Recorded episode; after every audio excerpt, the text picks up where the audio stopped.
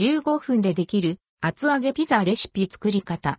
具を乗せてトースターで焼くだけもっちりうまくてボリューム満点。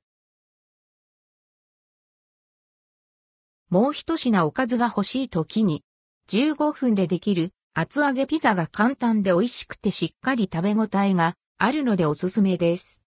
一人暮らしのズボラレシピとしてはもちろん家族の食卓にも厚揚げピザレシピ。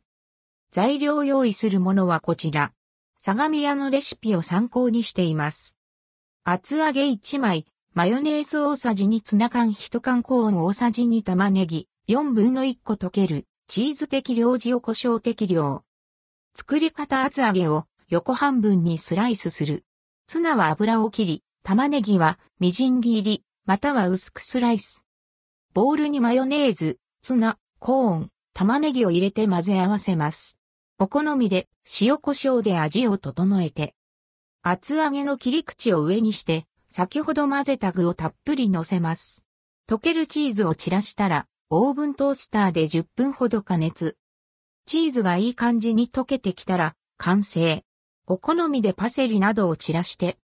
厚揚げピザ味は美味しい。プルプルもっちりした厚揚げに、しゃっきり玉ねぎの爽やかな、ほろ苦さ、シャキシャキコーンの甘み、とろけるチーズのまろやかなコクが絡み合って、めちゃくちゃ美味。